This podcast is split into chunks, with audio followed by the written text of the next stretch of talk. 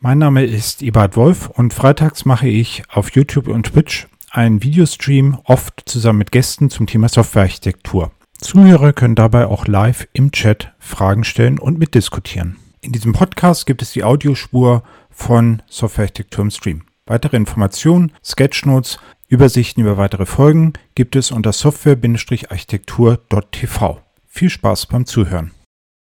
Sprechen möchte ich mit äh, Bastian Spanneberg äh, über das Thema Site Reliability Engineering. Und äh, Bastian, magst du dich einfach vorstellen und kurz sagen, wer du bist, was du so machst? Gerne. Erstmal danke für die Einladung natürlich. Und genau, wer bin ich? Ähm, mein Name ist Bastian Spanneberg. Ich bin momentan Director of Site Reliability Engineering bei Instana. Ich habe bei Instana vor ungefähr fünf Jahren angefangen als Plattform-Engineer, würde ich sagen. Da war die Firma quasi gerade relativ frisch gegründet und ja, habe die Entwicklung der Firma ähm, technisch sowie kulturell sozusagen von vorne bis hinten miterlebt. Bis zum Zeitpunkt, wo wir jetzt von IBM gekauft wird. Genau. Ähm, herzlichen Glückwunsch übrigens dazu. Das ist auf jeden Fall ein super Erfolg. Ähm, wir haben jetzt über ins Instana gesprochen, aber ähm, was macht ihr denn überhaupt? Instana ist ein Monitoring-Produkt äh, letztendlich, ein Application Performance Monitoring und Observability Tool. Das heißt, wir ähm, haben Metriken, um Infrastruktur zu überwachen, um, um auch Applikationen zu überwachen. Wir machen Tracing, ähm, wie viele unserer Bewerber eben auch, also Distributed Tracing. Und genau, sammeln aus diesen ganzen Datenströmen, die wir verarbeiten, aus diesen ganzen Eventströmen, halt Daten ein, verarbeiten die und versuchen sinnvolle Schlüsse aus diesen Daten zu ziehen und sie den Usern zur Verfügung zu stellen. Genau, und ähm, die, das Thema sollte, heute ist ja Site Reliability Engineering. Was ist denn das überhaupt? Gute Frage. Site Reliability Engineering. Also ähm, es gibt ein schönes Zitat, ähm, oder nochmal einen Schritt zurück.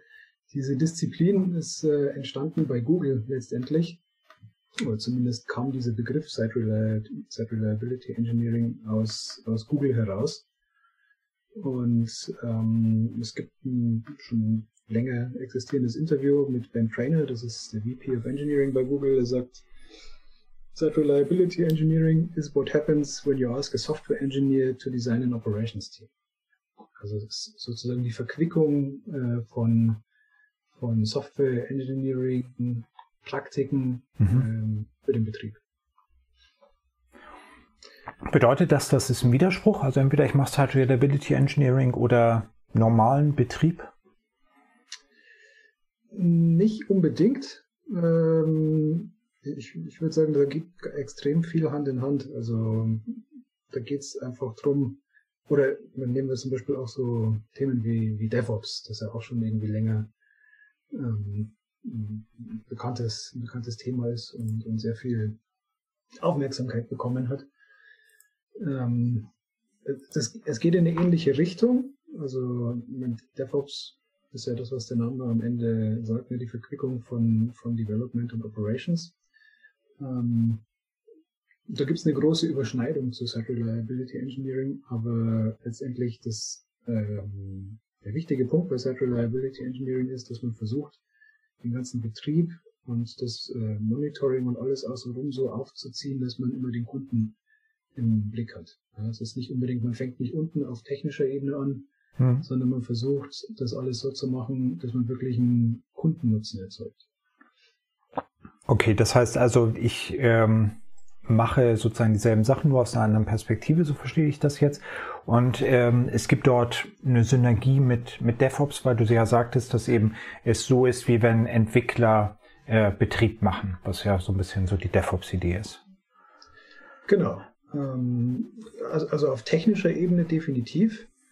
Ähm, bloß wo sich eben DevOps schon sehr auf das Technische konzentriert, ähm, zumindest so nach meinem Verständnis. Ähm, je nachdem, was für eine Art von Organisation du bist, kannst du ja eventuell das vielleicht gar nicht so machen. Oder es, es kommt darauf an, wenn du eine Bank zum Beispiel bist oder ein großes internationales Unternehmen, dann musst du vielleicht gewisse Trennungen haben zwischen den Teams, weil nicht, weil zum Beispiel nicht jeder irgendwie in die Produktionsumgebung rein darf oder so. Mhm.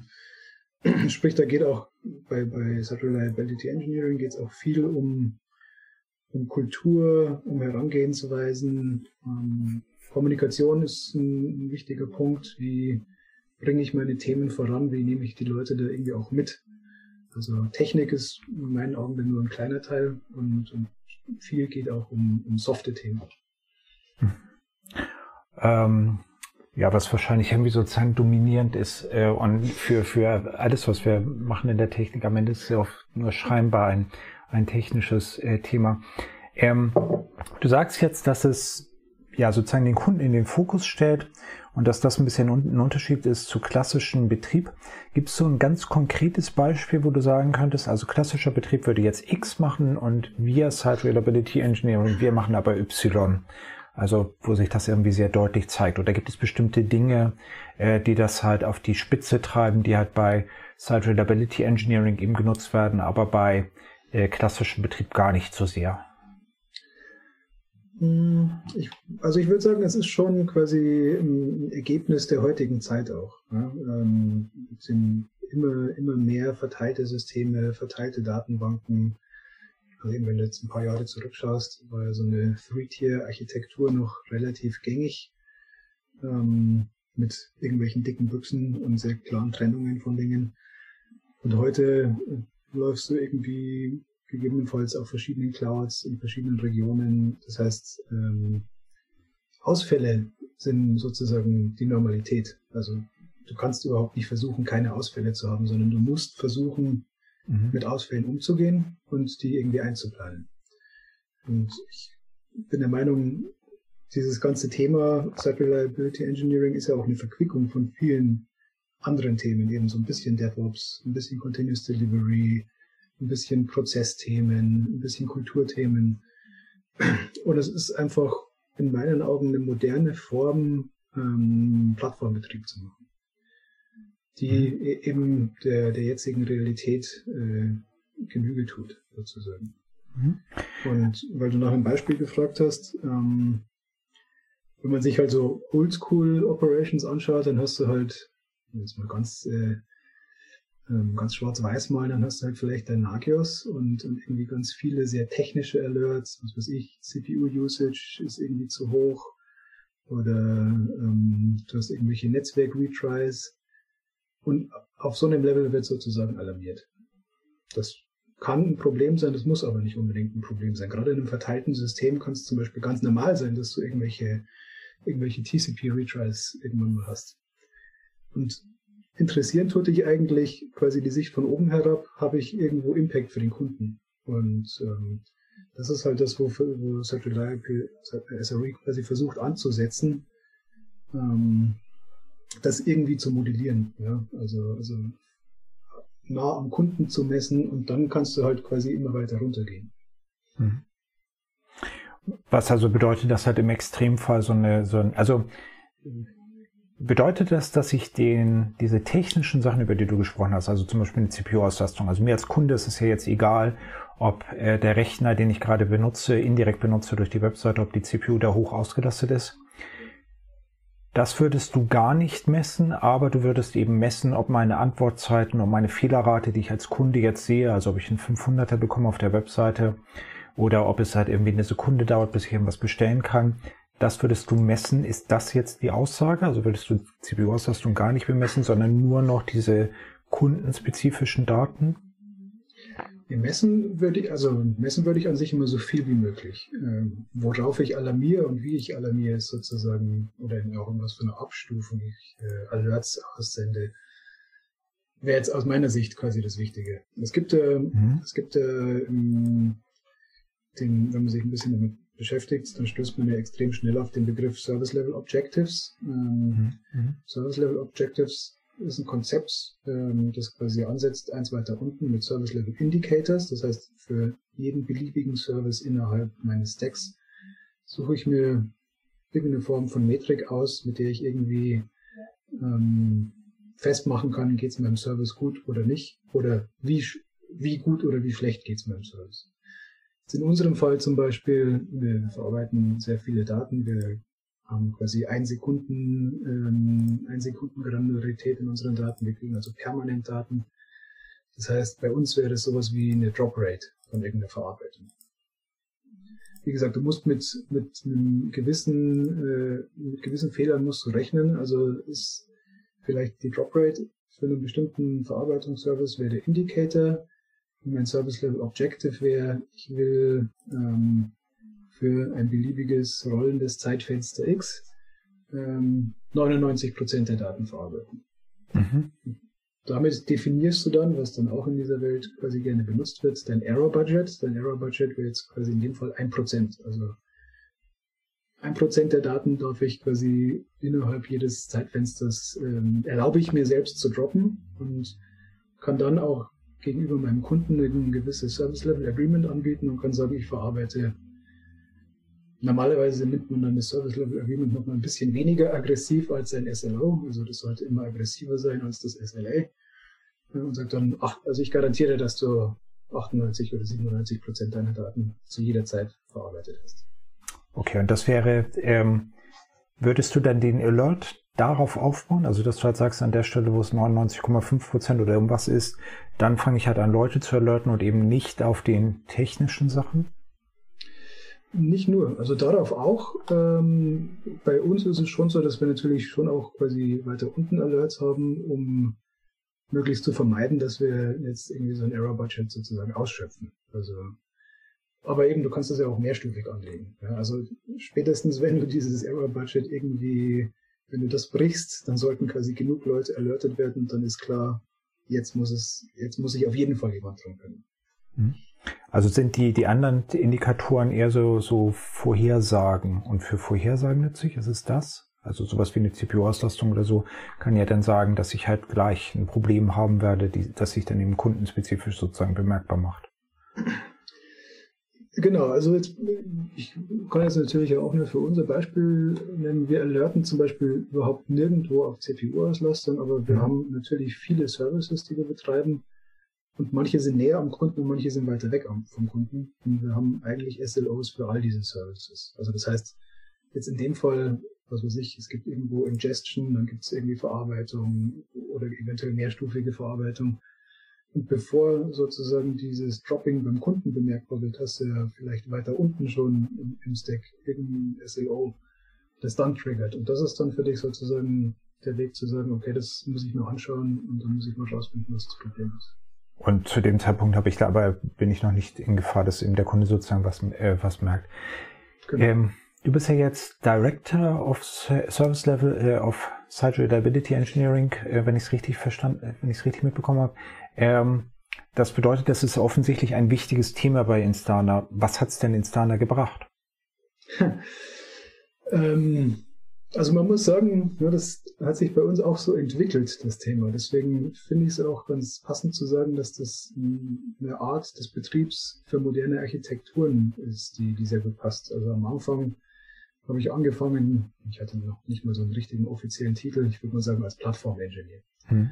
Ich hatte ein gewisses Software Engineering Background und bin aber quasi ins, als zweites Mitglied in das Operations Team eingestiegen.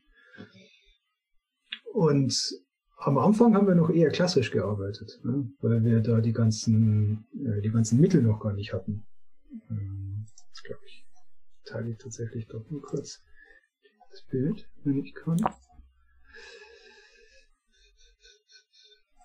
Ist der richtige Desktop? Ja. Genau, wir sehen jetzt da die, diese SAI-Pyramide. Genau. Und, und am Anfang ähm, hatten wir, wir hatten natürlich irgendwie Monitoring, wir hatten Alerting, aber in dieser diese Pyramide definiert sozusagen aufeinander aufbauende Disziplinen und Themen, die du quasi angehen solltest, äh, wenn du SRE machen willst. Also du brauchst natürlich irgendwie sinnvolles Monitoring, sonst kannst du gar keine Aussagen treffen über deine Plattform. Monitoring und Alerting. Mhm. Das ist auch die Grundlage dafür, dass du überhaupt sinnvollen äh, Incident Response betreiben kannst. Also dass du erstens merkst, wenn es Probleme gibt und äh, auch entsprechend darauf reagieren kannst und die, die Probleme analysieren kannst und dann eben äh, Root Cause Analysis betreibst, aus, aus diesen Incidents deine Learnings mitnimmst über Postmortems, das wiederum nimmst, um das quasi früher in deinem ganzen, in deinem ganzen Value Stream äh, dafür zu sorgen, dass diese Art von Fehler, die vielleicht aufgetreten ist, nicht mehr auftritt. Um neue Tests aufzusetzen, um ähm, eventuell die Software resilienter zu machen, um gewisse Circuit Breaker oder sowas einzubauen. Mhm. Und dann, ähm, wenn du quasi da angelangt bist und quasi so viel weißt über deine Plattform, sind so die nächsten Stufen halt, du kannst gute Vorausplanung betreiben, dass du nicht in Kapazitätsengpässe äh, gelangst. Ähm, du kannst anfangen, eigenes Tooling zu entwickeln oder die Tools besser zu integrieren, bis hin zu, du setzt dich mit deinen Kunden auseinander, um zu lernen, ob das, was du machst, eigentlich quasi sinnvoll für die Kunden ist oder nicht. Das ist so diese Struktur, an dem sich auch dieses Google-Buch entlanghangelt. Genau, die, die Abbildung ist aus dem Google-Buch, nehme ich an, nicht? Also da oben steht Dickersons genau. Hierarchy of, Reliability. Exakt. Ähm, das ist ja jetzt ein Vorgehen, also das heißt, du sagst, man fängt eben bei Monitoring an und läuft dann eben diese Pyramide hoch bis hin zum Produkt über Capacity Planning und so weiter. Ähm, an welcher, also wie soll ich sagen, kann man irgendwie abschätzen, wenn ihr diesen, dieses, diesem Konzept nicht gefolgt wärt, was ihr dann für Probleme gehabt hättet bei Instana oder wo ist der Hauptbenefit? Gibt es irgendetwas, wo du sagen würdest, wow, da habe ich irgendwie gedacht, äh, das ist irgendwie super, dass wir auf dieses Konzept gesetzt haben, weil dadurch konnten wir X, Y und Z vermeiden oder wir haben jetzt A, äh, A, irgendwas erreicht oder so. So kann man das sozusagen illustrieren, anfassbar machen. Also ich würde sagen, der Hauptbenefit ist dann vielleicht am Ende tatsächlich, äh, dass es ein, also das SRE an sich sehr kollaborativ ausgelegt ist. Das heißt, mhm. du bist eigentlich darauf angewiesen, mit vielen verschiedenen anderen Funktionen innerhalb deiner Firma zusammenzuarbeiten. Das ist ja schon mhm. so, dass jetzt eben es ist, also SRE ist nicht DevOps. Ja? Das heißt, auch in unserem Fall, wir haben keine, keine Teilproduktteams, die Entwicklung und Betrieb gemeinsam machen, sondern wir haben Produktentwicklungsteams äh, und es gibt das SRE-Team, das eigentlich für den, für den Betrieb der kompletten Plattform verantwortlich ist. Und eben, das, das kann mehrere Gründe haben. Erstens, weil du vielleicht nicht die Manpower hast, um so einen richtigen DevOps-Ansatz zu machen, oder weil es Regularien gibt, ähm, die das verhindern. Aber wenn du eben mit diesem Ansatz arbeitest, bist du quasi trotz alledem dazu angehalten und eben auch gezwungen, sehr eng zusammenzuarbeiten. Weil wenn mhm. neue Services entstehen, muss natürlich das SRE-Team verstehen, wie funktionieren die. Was, was sind zum Beispiel die SLIs, an denen ich irgendwie das Verhalten festmachen kann. Das muss zusammen mit den Engineering-Teams passieren. Mhm. Also ähm, Hört sich ein bisschen an wie gemeinsam den Kunden glücklich machen und das impliziert eben zum einen äh, äh, eine, eine starke Kommunikation, aber eben auch eine Kundenorientierung im Betrieb, wo man das ja irgendwie sonst vielleicht gar nicht äh, vermuten würde. Nicht? Also im klassischen Betrieb würde man sagen, Kunden ist es ja egal, also dem Endbenutzer von Instana ist es ja egal, was euer Betrieb macht, aber das ist dann eben nicht so, sondern im Gegenteil, auch der Betrieb richtet sich dann eben am Kunden aus. Exakt. Ja. Und ich meine, eben früher galt ja zum Beispiel Performance irgendwie als non-functional non requirement, mhm. aber das ist ja eigentlich illusorisch. Also gerade in der, in der heutigen Zeit, wo viel irgendwie mit Plattformen funktioniert, wo viel irgendwie online funktioniert, wie zum Beispiel auch unser Produkt unter anderem ein SaaS-Produkt ist. Ähm, so, also bin ich der Meinung, solltest du dich ja auch am Kunden orientieren. Wie gesagt, wenn der Kunde nicht glücklich ist, dann hast du irgendwann keine Kunden mehr und am Ende zahlen die dein Gehalt. Mhm. Ähm, eine Sache noch, die ist mir jetzt gerade eben aufgefallen. Du hast gesagt, ähm, wir machen kein richtiges DevOps, sondern wir reden halt stärker miteinander. Ähm, das hört sich ein bisschen an, also das könnte man interpretieren als eigentlich sollten ja Entwickler und Betriebler zusammenarbeiten, da sind wir aber noch nicht. Ist das so? Also glaubst du, dass das ein logischer nächster Schritt wäre und noch weiter überlegen oder ist das, äh, ist das sozusagen überinterpretiert? Ist, äh, ich würde sagen, es kommt darauf an. Ja. Mhm. Es ist sicherlich kein unlogischer Schritt, aber wir sind äh, definitiv noch nicht bei der Größe, wo wir das sinnvoll machen könnten. Weil wenn, wenn du dir so die moderne Betriebswelt anschaust, ist das Thema an sich, und ihr macht ja zum Beispiel auch viel so mit Service Meshes und, und so weiter, ähm, ist schon allein der Betriebsteil so komplex, beinhaltet so viel, so viele Technologien und so viele Dinge, die du wissen musst, dass es natürlich schwierig ist, dass du Leute hast, die beide Welten total gut können. Mhm. Also brauchst du, bräuchtest du cross-funktionale Teams, ähm, und, und, das musst du aber halt einfach von der, ähm, von der Manpower her hinbekommen. Also das bedeutet, es wäre schon etwas, von dem du halt glaubst, dass es vielleicht ähm, noch besser wäre, aber das, wo, wo ihr aufgrund der Größe noch nicht seid, äh, an der Stelle und was dann wahrscheinlich eben ähnlich ist für die meisten Kunden, die ich äh, so kenne. Ähm, das Ganze, also, also so, so, ein gestuftes Verfahren halt. Ja? Mhm. Ich meine, ich glaube schon, dass es Sinn macht, dass äh, sagen wir mal so der First, First Level äh, Betrieb von Leuten gemacht wird, deren Spezialität Betrieb ist. Mhm. Weil das ist an sich ein, ein komplexes Skillset, das wahnsinnig viel erfordert. Und ähm, was, was ich mir zum Beispiel gut vorstellen könnte, ist, dass wir irgendwann mal auch im Alerting und in dem ganzen, dem ganzen On-Call-Rotation vielleicht so ein mehrstufiges System machen und da die, die Engineering-Teams mit einbeziehen. Das ist mhm. was, was wir im Moment jetzt noch nicht machen. Okay. Aber da bist du dann natürlich auch an dem Punkt, wo du das irgendwie klären musst, gesetzlich und so weiter und so fort. Genau, also ich finde das halt deswegen spannend, weil es gibt ja auch die Interpretation von DevOps, dass man sagt, es sind eben Entwickler und Betrieb, die kollaborieren, aber nicht unbedingt in einem Team sind. Und den Teil, äh, das ist ja etwas, was ihr offensichtlich umgesetzt habt. Also nicht so weit äh, seid ihr da, äh, seid ihr da ganz klar. Ähm, was bedeutet das Ganze jetzt für Softwarearchitekten oder Softwarearchitektinnen? Also wenn ich jetzt irgendwie in einem Projekt stecke und eben eine Person bin, die halt irgendwie auf dieser Architekturebene arbeitet, das sind ja äh, schließlich ist es hier ja Softwarearchitektur im Stream. Was bedeutet das für mich? Was sollte ich dann tun? Was solltest du denn tun? Also wenn's, äh, ne, wenn es in deiner Organisation ein SRE-Team gibt, dann äh, bist du, glaube ich, auch für die einer der ersten Ansprechpartner, um Entscheidungen zu treffen, wo es auch ähm, technisch hingeht, ne, wenn es veränd was Veränderungen der Plattform anbelangt. Und äh, umgekehrt auch einer der ersten Ansprechpartner für Verständnis äh, von dem, was quasi eher auf der Entwicklungsseite passiert. Das, äh, also bei uns gibt es diese Rolle so nicht wirklich. Mhm. Ähm, was, wir, was wir jetzt haben, ist, dass wir quasi äh, Staff Engineers haben, die so ein mhm. bisschen über den Produkt Engineering Team stehen. Das kommt, sagen wir mal, würde ich jetzt sagen, der Rolle des Architekten am nächsten bei uns. Mhm. Und tatsächlich mit denen arbeiten wir auch extrem viel zusammen, um, um Entscheidungen durchzugehen, um zu diskutieren, ob jetzt eben eine, eine Plattformänderung in dem Maße sinnvoll ist, oder die mit uns, um uns zu erklären, was ein, was ein bestimmtes äh, Feature, das, das jetzt kommt, für Auswirkungen auf die Plattform hat. Und wo wir da vielleicht irgendwie an der Kapazität arbeiten müssen, wo wir unser Monitoring verändern müssen. Mhm. Also, wir auf Probleme reagieren können. Also bedeutet halt konkret mit Site Reliability Engineering oder halt Betrieb möglichst frühzeitig zu diskutieren und, und da die Kommunikation zu suchen.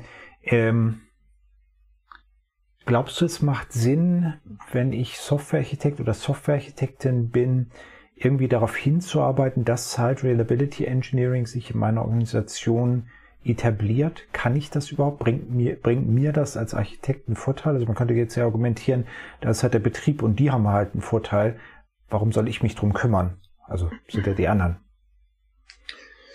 Ähm, ich glaube schon, dass es Sinn macht und es, ich würde auch nicht sagen, dass nur, der Betrieb Vorteile hat, weil ähm, auch hier in, in dieser Pyramide, ne, es gibt ja sehr viele, sehr viele Teile in der Pyramide, die in ganz andere, ganz andere Organisationsteile reinreichen. Zum Beispiel auch hier Postmortems und Root Cause Analysis ist ja was, was nicht nur Engineering Operations betrifft, sondern Du nimmst ja das, was du da quasi lernst und was du rausfindest und gibst es zum Beispiel den Support-Leuten an die Hand, damit die die Außenkommunikation übernehmen können. Um dann wieder dafür zu sorgen, dass nicht so viele Tickets zum Beispiel durchgehen an Second- mhm. und äh, Third-Level-Support, was wiederum mehr Zeit schafft, um an, an Projekten zu arbeiten. Weil wenn jetzt jedes, jedes betriebliche Problem quasi durchschlägt auf äh, direkt auf das, auf das Ops oder SRE-Team und du musst unendlich viele Tickets beantworten, dann bindet das ja viel Zeit, die du sonst mit sinnvolleren Dingen verbringen kannst. Also das wäre jetzt so ein, ein Beispiel. Und ich meine, so, das geht sowohl in die Architektur, in Support, äh, auch in Richtung Produkt. Ja, ähm, je mehr du in, in unterschiedliche Richtungen deinen dein Standpunkt kommunizierst und auch quasi die Standpunkte der anderen aufnimmst, umso besser. Das heißt, deine Aussage ist, äh, es, es lohnt sich in diese Richtung zu gehen, zumindest halt stärker miteinander zu kommunizieren. Ähm, lass mich die Frage vielleicht nochmal oder eine, eine andere, möglicherweise ähnliche Frage stellen. Ähm, was glaubst du, unter welchen Bedingungen würdest du wie Site Reliability Engineering in eine Organisation einführen? Also was sind die Voraussetzungen, unter denen das halt besonders wahrscheinlich ist, dass es funktioniert? Und äh, wie würde man dann damit umgehen? Also wie kriegt man da sozusagen den Start hin? Also ich, für den Start finde ich diese Pyramide wirklich ganz, ganz sinnvoll. Und ich kann nur mal kurz äh, durchblicken. Als, als Teil meines Talks bin ich ja sozusagen durchgegangen über unsere Entwicklung und habe die dann immer so mit Farben versehen. Was haben wir zu welchem Punkt, zu welchem Zeitpunkt gemacht? Ja? Und am Anfang haben wir halt auch nur ein bisschen Monitoring und ein bisschen äh, Incident Response gehabt und der, der Rest war halt so ad hoc. Mhm. Ähm, und mit der Zeit professionalisierst du halt mehr, ja, und dann sieht es halt irgendwann so aus, und dann sieht es halt vielleicht so aus und irgendwann so. Also es ist, äh, das ist ja auch so die Metapher von dem Talk, den ich gehalten habe. Am Anfang stehst du vielleicht da und denkst dir so, pff, wo soll ich jetzt anfangen? Ich lese diese ganzen, ich lese über diese ganzen modernen Sachen, ja, irgendwie SLIs, SLOs, Error Budgets, ähm, komme aber vielleicht aus einer ganz anderen Welt oder habe ganz andere, ganz andere Voraussetzungen und ich habe ja schon ganz viele andere Dinge, mit denen ich mich irgendwie auseinandersetzen muss. Wo, ja, wie soll ich das machen? Und da hilft es schon, finde ich, sich eben an diesem Bild so entlang zu hangeln und zu sagen, okay, Voraussetzung dafür, dass ich äh, das irgendwie sinnvoll betreiben kann, ist erstmal eine gewisse Art von Monitoring und wie ich Monitoring und Alerting betreibe. Und wenn ich das habe, kann ich den nächsten Schritt gehen. Also es ist schon eine Reise, äh, die bei uns letztendlich auch quasi seit diesen fünf Jahren einfach so weitergeht. Mhm. Was, was aber bedeutet, dass du, im, dass du sagst, ihr selber, ihr habt losgelegt mit diesem äh, Ansatz sozusagen die, die Pyramide schrittweise von unten hochzulaufen. Das wäre auch der Ansatz, den du halt weiterempfehlen würdest. Und ähm, was ich dabei irgendwie auch attraktiv finde, ist, also ich würde ja vermuten, die unteren Pyramidenstufen, also zum Beispiel Monitoring, wird man halt vermutlich eh haben, nicht? Also das heißt, man, man ist eigentlich schon, die erste Stufe hat man schon erklommen, nehme ich an. Genau, ich meine, ob man dann, ob man dann das monitort, was man auch wirklich äh, braucht, das muss man halt dann rausfinden in dieser Stufe. Mhm. Ähm, wie gesagt, wir haben früher, also diesen, diesen SLO-Approach, den hatten wir auch nicht von Anfang an. Am Anfang hatten wir halt irgendwie Health Checks in unseren Komponenten und so ein bisschen System Level Monitoring. Ähm, und das haben wir halt Stück für Stück modernisiert. Auch quasi in dem Maße, in dem wir unser eigenes Produkt modernisiert haben, weil wir Instana benutzen, um Instana zu monitoren. Mhm. Es, es gibt dieses ähm, SRE-Book von Google. Ich glaube, das ist sogar kostenlos, oder ist es das? Ich weiß es nicht. Genau, ich habe auch äh, diese Links auf dieses Google Doc von dir gepackt. Also es gibt mittlerweile drei SRE-Books oder es gibt das SRE-Book, das SRE-Workbook, ähm, mittlerweile auch eins, was eher so in Richtung Security geht. Und ähm, das waren noch so ein paar andere Links, die ich ganz, ganz nützlich fand. Bücher zu dem Thema. Genau, ich packe das jetzt auch mal in den, in den Chat. Da kann man sozusagen da äh, da drauf äh, klicken, wenn man das möchte und äh, sich das entsprechend ansehen und, und auch runterladen. Ähm, wir sind ein bisschen so am, am Ende der Zeit angekommen. Gibt es noch etwas, was du loswerden willst? Etwas, was ich hätte fragen sollen und noch nicht gefragt habe oder irgendwas anderes, was du noch äh, den uns auf den Weg geben willst? Mal kurz spicken bei unseren Notizen.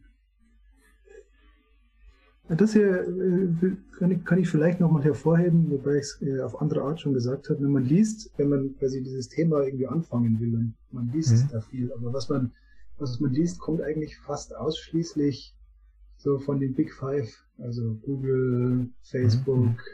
Netflix und so weiter. Und das sind natürlich Riesenorganisationen, ähm, die diese Disziplin sozusagen miterfunden haben. Ja? Und wie auch bei vielen anderen Themen, die in den letzten Jahren halt irgendwie ähm, hip waren, ist es ist so, dass man nicht unbedingt das genauso machen kann wie Google. Und das muss einem halt klar sein. Man muss halt pragmatisch irgendwie gucken, was kann ich zu welchem Zeitpunkt machen, das stückweise versuchen irgendwie aufzubauen und sich nicht den Wind aus den Segeln nehmen zu lassen. Genau, und also das, was in dem Dokument halt stand, war diese Sache mit äh, Google ist super groß, was dann steht zu unserer Größenordnung. Und eigentlich habe ich jetzt aus dem, aus dem, was du gesagt hast, noch eine andere Konsequenz für mich gezogen. Also eigentlich die, die Konsequenz, dass eben nicht nur diese Big Five, sondern eben auch ein Unternehmen eurer Größenordnung ähm, und eben auch, das ist ja auch gewachsen, nicht? Also ich, ich weiß gar nicht, wie viel wart ihr am Anfang, als ihr damit angefangen habt? Ähm, ich glaube, ich war Mitarbeiter Nummer 15. Also was, was sozusagen auch in diesen Größenordnungen Sinn macht, nicht nur wenn man irgendwie 15.000 angestellte äh, Engineers hat, sondern eben auch an der Stelle, wo man 15 hat, kann man daraus irgendwie was lernen. Und das, das ist, glaube ich, etwas, was wichtig ist, äh, wenn man, wenn man sich halt sonst e-, eben anschaut, was die Großen machen und dass das eben teilweise nur für deren Größenordnung irgendeinen Sinn macht. Und von daher fand ich das jetzt eine, eine positive Nachricht sozusagen. Und es sind halt wahnsinnig viele so Feedback-Cycles und das ist ja eigentlich immer was Gutes, wenn du halt versuchst, ne, die eine Disziplin lernt von der anderen und umgekehrt und man versucht auch mal eben als, gerade als junger Techniker, ich war ja, war ja selber mal jünger, da hat man ja quasi eher den Fokus auf Technik und auf bestimmte Technologien und ähm, was ich schön finde bei SRE ist, dass das eine sehr ganzheitliche Sicht ist äh, auf das Produkt und auf, auf das Business als solches. Ne? Du musst halt quasi äh, solltest versuchen, Mehrwert zu erzeugen. Weil, wie gesagt, am Ende, wenn du keine Kunden hast, dann gibt es auch keinen, der dein Gehalt zahlt. Genau. Damit würde ich sagen, sind wir äh, durch. Vielen Dank, vielen Dank für ähm, dafür, dass du da warst und äh, alle, alle meine und unsere Fragen beantwortet hast. Und ähm, ja, vielleicht ähm, sieht man sich an einer Stelle noch